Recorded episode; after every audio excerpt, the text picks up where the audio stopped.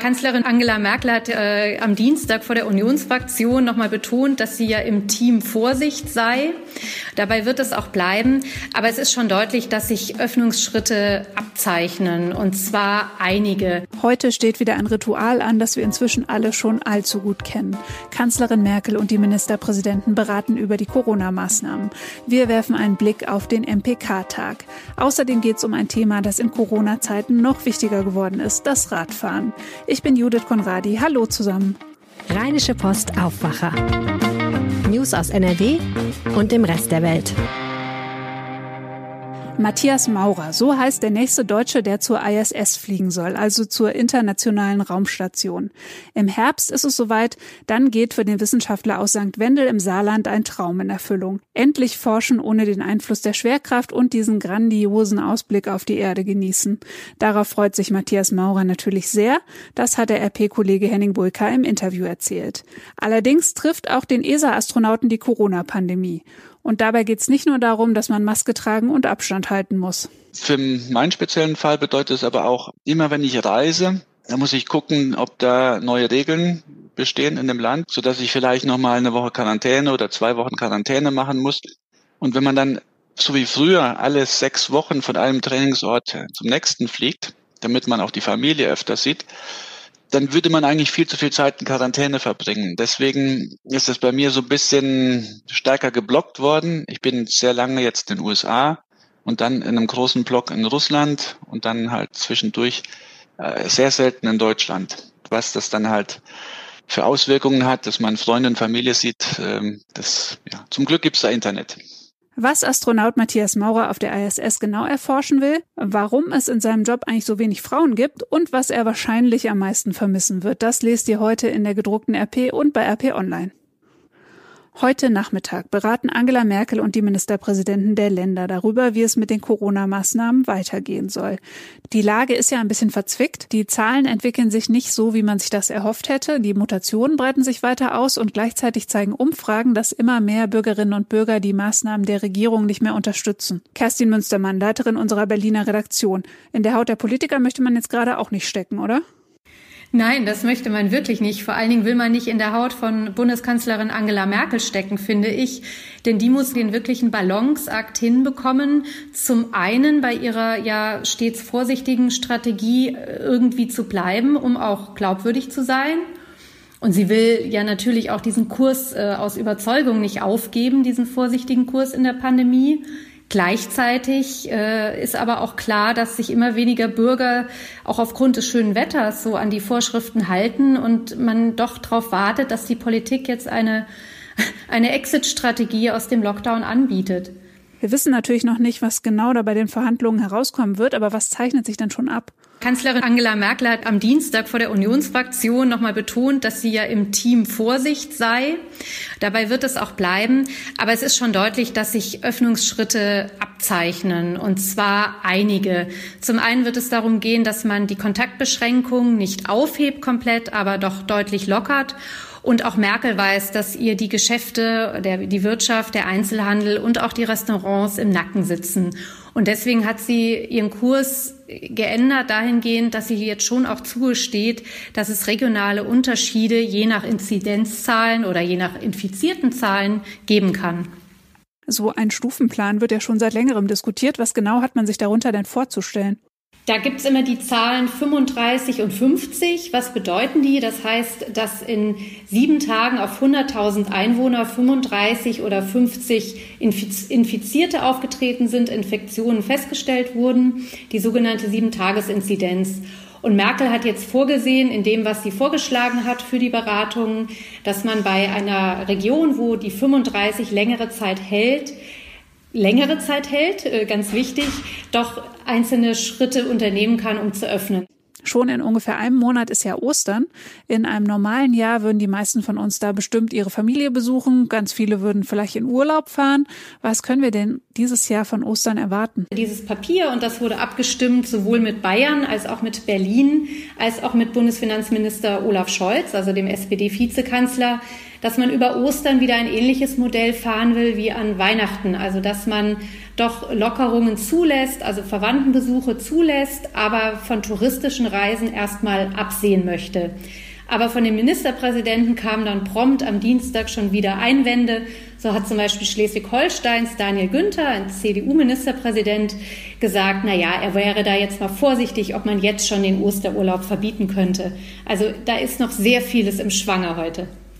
Es gibt aber ja zwei Lichtblicke, einmal das Impfen und einmal das Testen, auch wenn es bei beiden zuletzt irgendwie gehakt hat. Das hat aber doch bestimmt auch Einfluss auf die Beratungen, oder? Impfen, impfen, impfen heißt das Motto und die Frage, warum man da nicht wirklich vorwärts kommt, jetzt wo der Impfstoff da ist, ist eigentlich das große Fragezeichen äh, in diesen Beratungen. Und bei den Schnelltests ist es so, dass einfach jetzt auch geguckt werden muss, dass genügend vorhanden sind. Merkel hat nochmal deutlich gemacht, wenn es Schnelltests gibt, äh, absehbar wird es genügend geben, sind die aber zuerst für die Schulen und für die Kitas wichtig, dass dort getestet werden kann, dass die Bildung nicht noch weiter runterfliegt. Und warum man den AstraZeneca-Impfstoff, der ja noch auf Halde liegt, nicht wirklich schnell verimpft bekommt, in welcher Reihenfolge auch immer, das verstehe wer will. Die Umsetzung der Maßnahmen ist ja zu einem großen Teil im Anschluss, äh, wie wir alle inzwischen wissen, auch Ländersache. Wie positioniert sich denn bisher NRW-Ministerpräsident Armin Laschet? Ja, Armin Laschet äh, war ja am Anfang äh, der Pandemie eher im Team Lockerungen oder eher im Team doch äh, zu überlegen, wie man Grundrechte wieder, die Einschränkung von Grundrechten wieder zurückfahren kann. Mittlerweile ist er doch vorsichtig geworden, aber auch er hat jetzt von vorsichtigen Öffnungsschritten gesprochen und davon, dass nach vier Monaten Lockdown die Menschen einfach Perspektiven brauchen, weil sie sonst durchdrehen. Und da kann man ihm recht geben. Vielen Dank, Kerstin. Alles, was sich rund um die Ministerpräsidentenkonferenz tut, erfahrt ihr natürlich bei RP Online. Letzten Mittwoch haben wir im Podcast schon darüber gesprochen. NRW soll Fahrradland werden. Zumindest soll es bei uns ein neues Fahrradgesetz geben. NRW-Verkehrsminister Hendrik Wüst hat jetzt den ersten Entwurf vorgestellt. Mein Kollege Reinhard Kowalewski hat bei der Vorstellung zugehört. Hallo Reinhard. Ja, schönen guten Morgen. So ein Radverkehrsgesetz klingt erstmal bürokratisch, ist aber ja tatsächlich auch was ganz Besonderes, weil solche Radgesetze gibt es in Deutschland so eigentlich sonst gar nicht, oder? Also in Berlin gibt es eins, aber es gibt kein solches Gesetz in einem Flächenbundesland. Ich vermute, die anderen ziehen bald nach, weil Fahrrad ist insgesamt ein Riesenthema in Deutschland, auch durch die E-Bikes. Aber NRW ist da eben jetzt Vorreiter. Das kommt, weil es eine Bürgerinitiative gab, die 200.000 Unterschriften gesammelt hat für ein Fahrradgesetz. Und das wird jetzt gemacht. Die Unterschriftensammlung gab es ja im Sommer 2019. Das hat es also alles ins Rollen gebracht? Ich denke, das ist eine breite Bewegung, die, hat, die ist da kulminiert. Herr Wüst hat bei der Pressekonferenz gesagt, dass bei der vergangenen Kommunalwahl vor ein paar Monaten in praktisch allen Städten die Sieger gesagt haben, sie wollen mehr Fahrradwege bauen. Soweit ich das erkennen kann, stimmt das. Es sind ja auch in sehr vielen Städten Bündnisse von CDU mit den Grünen die sich auch jeweils darauf einigen, zum Beispiel in Düsseldorf und in Essen und in Köln auch, dass mehr Radwege gebaut werden. Bisher wurde immer die Zielmarke 2025 genannt, also dass bis dahin 25 Prozent des Verkehrs auf das Rad entfallen sollen. Bleibt dieses Ziel mit dem Entwurf von Hendrik Wüst bestehen? Also da eiert er ein bisschen rum. Also er sagt so schnell wie möglich, aber er legt sich nicht auf eine Jahreszahl fest. Wenn man ehrlich ist, hat er damit auch recht. Weil du kannst ja nicht als Staat einfach vorschreiben, in dreieinhalb Jahren müssen die Bürger ein Viertel ihrer Wege mit dem Fahrrad zurücklegen. Das entscheidet schon jeder selbst für sich. Herr Wüst hat auch gesagt, wenn es 2024 zum Beispiel 24 Prozent sind, wäre ihm auch recht. Der Teil, den der Staat wirklich beeinflussen kann, ist mehr Radwege, bessere Radwege, mehr Ladestationen, bessere Umsteigemöglichkeiten in S-Bahn und Busse. Aber das dauert natürlich alles eine gewisse Zeit. Insofern hat der Wüst recht. Man kann das nicht einfach jetzt festlegen, 2025 muss es so sein. Aber ähm, man kann sich darauf verpflichten als Staat. Wir tun sehr viel dafür, dass es deutlich leichter wird, mit dem Fahrrad zu fahren. Was ist denn der wichtigste Eckpunkt des Entwurfs? Also ich finde, das Interessanteste ist, dass er ein landesweites Radwegenetz schaffen will das auch irgendwie so eine Art juristische Priorität haben will. Also es wird sehr viel schwerer, wenn dann gebaut wird, dagegen zu klagen. So ähnlich wie bei Bundesstraßen, wenn ich das richtig verstanden habe. Ich selber bin ja Fahrradfahrer, zum Beispiel von Essen nach Düsseldorf, von Düsseldorf nach Köln. Also immer so kleine Fahrradtouren. Und das fällt schon auf. Du fährst dann irgendwie eine Strecke, 10, 15 Kilometer schöner Radweg. Und dann ist wieder Ende. Und dann musst du wieder überlegen mit irgendeiner App, wie geht's weiter. Also es gibt wenig gute, durchgehende Verbindungen und da will er Abhilfe schaffen. Weil er tatsächlich will, dass sagen wir, an schönen Tagen relativ viele Leute mit dem Fahrrad zur Arbeit fahren oder auch zum Einkaufen. Heißt das, äh, Hendrik Wüst will jetzt die Autos verdrängen? Der will eine genauso gut strukturierte Radwegeplanung, wie wir eine Straßenplanung haben. Die wird dann natürlich überwiegend parallel zu den Landstraßen sein. Sie wird sehr selten parallel zur Autobahn sein. Künftige neue Brücken über den Rhein werden wahrscheinlich alle Fahrradwege gleichzeitig haben. Er hat auch schon zehn Leute eingestellt bei Straßen NRW, die Fahrradwege planen. Alle Kommunen sollen Beratung kriegen, wie sie das machen. Und er will einfach, dass schneller geplant wird und schneller gebaut wird. Also er will da so eine juristische Vorrangrolle haben, damit schneller gebaut wird.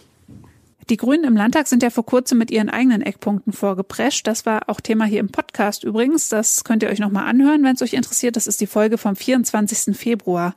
Gibt es da jetzt einen großen Unterschied? Also ich glaube, im Ziel sind die sich sehr ähnlich. Die Grünen haben da auch gesagt, sie würden den Vorschlag von Henrik Wüst prüfen und sich konstruktiv in den Dialog einbringen. Also ich habe nicht das Gefühl, dass, den, dass die Welten trennen. Herr Wüst hat sogar leicht Witze gemacht über die Grünen weil die Grünen haben gesagt, sie schlagen vor, dass jede Kommune pro Einwohner pro Jahr ein Euro kriegt, um Fahrradwege zu planen. Und die Grünen dachten, das wäre ein toller Vorschlag. Herr Wüst findet das nicht schlecht, aber er sagt, an sich ist es viel zu wenig. Und er sagt auch, an Geld wird es nicht scheitern. Er hat darauf verwiesen, dass der Bund ja auch so viel Geld ausgibt für Fahrradwege wie noch nie. Und dieses Geld geht dann an die Kommunen. Das Gesetz wurde jetzt also vorgestellt. Wann wird es denn verabschiedet? Der Entwurf wird jetzt verschickt an die Verbände wie den ADFC. Ich nehme auch an, der AD, ADAC spricht mit Bürgerinitiativen, auch die SPD und die Grünen, die werden natürlich da auch mitreden. Also ich halte es für denkbar, dass man vor der Sommerpause fertig ist, weil man sich an sich gar nicht so weit uneins ist. Und zum Schluss würde mich noch mal deine Einschätzung interessieren, auch als Radfahrer. Wie schätzt du das denn ein? Ist das ein angemessener Entwurf oder fehlt da was? Wenn ich ehrlich bin, bin, bin ich mir nicht so sicher. Der ADFC fordert im Gespräch mit uns, dass es einen verbindlichen Plan geben muss für den Ausbau der Radwege in ganz NRW. Das will der Wüst an sich nicht. Der will einen Plan für die, lang, sagen wir, die langen Strecken und die kurzen Strecken will er den Kommunen überlassen, weil er sagt, ähm, ich will ja nicht zu sehr ins Klein-Klein reinreden. Und weil ja in jeder Stadt ein großer Druck ist, mehr Fahrradwege zu bauen, setzt er wohl darauf, dass sich das am Ende durchsetzt. Das, ich glaube, das muss jeder vor Ort auch in seiner Kommune sich mal anschauen. Also in Essen, wo ich wohne, ist es wirklich verblüffend, wie viel mehr Fahrradwege es jetzt in ein, zwei Jahren gegeben hat. In Köln wurde auch einiges gemacht, weiß ich. Am Niederrhein war es ja schon immer sehr gut. Im Bergischen Land könnte sich sehr viel mehr tun, gerade jetzt mit den E-Bikes. Aber ich glaube, das hängt sehr von Kommune zu Kommune ab. Dankeschön für das Gespräch. Ja, vielen Dank für das Gespräch und einen schönen Tag noch. Und jetzt noch ein Blick auf den Tag. Zentrales Thema sind natürlich die Beratungen von Kanzlerin Angela Merkel mit dem Ministerpräsidenten. In Mönchengladbach soll heute außerdem das Urteil im Fall Fabio fallen. Der fünfjährige Junge war am 21. April vergangenen Jahres tödlich verletzt in der Wohnung seiner Mutter aufgefunden worden. Der 23-jährige damalige Freund der Mutter steht wegen Totschlags vor Gericht. Die Staatsanwaltschaft fordert eine lebenslange Haftstrafe. Für die ebenfalls 23 Jahre alte Mutter von Fabio fordert die Staatsanwaltschaft sieben Jahre Haft wegen Totschlags durch Unterlassen, weil sie Fabio nicht beschützt haben soll. Beschäftigte aus dem Gastgewerbe demonstrieren heute vor dem NRW-Landtag. Ihre Forderung lautet Mindestkurzarbeitergeld jetzt, sonst geben wir den Löffel ab. Für die Gastronomie sind von der Ministerpräsidentenkonferenz heute keine weitgehenden Lockerungen zu erwarten. So, und jetzt schauen wir noch aufs Wetter. Heute wird es nochmal frühlingshaft mit Temperaturen bis 17 Grad. Es ist sonnig, es ist trocken. Gegen Abend ziehen dann Wolken auf und morgen wird es dann entsprechend auch kühler und regnerischer. Das war der Aufwacher vom 3. März 2021. Macht's gut und bis bald. Mehr Nachrichten aus NRW gibt's jederzeit auf RP Online. rp-online.de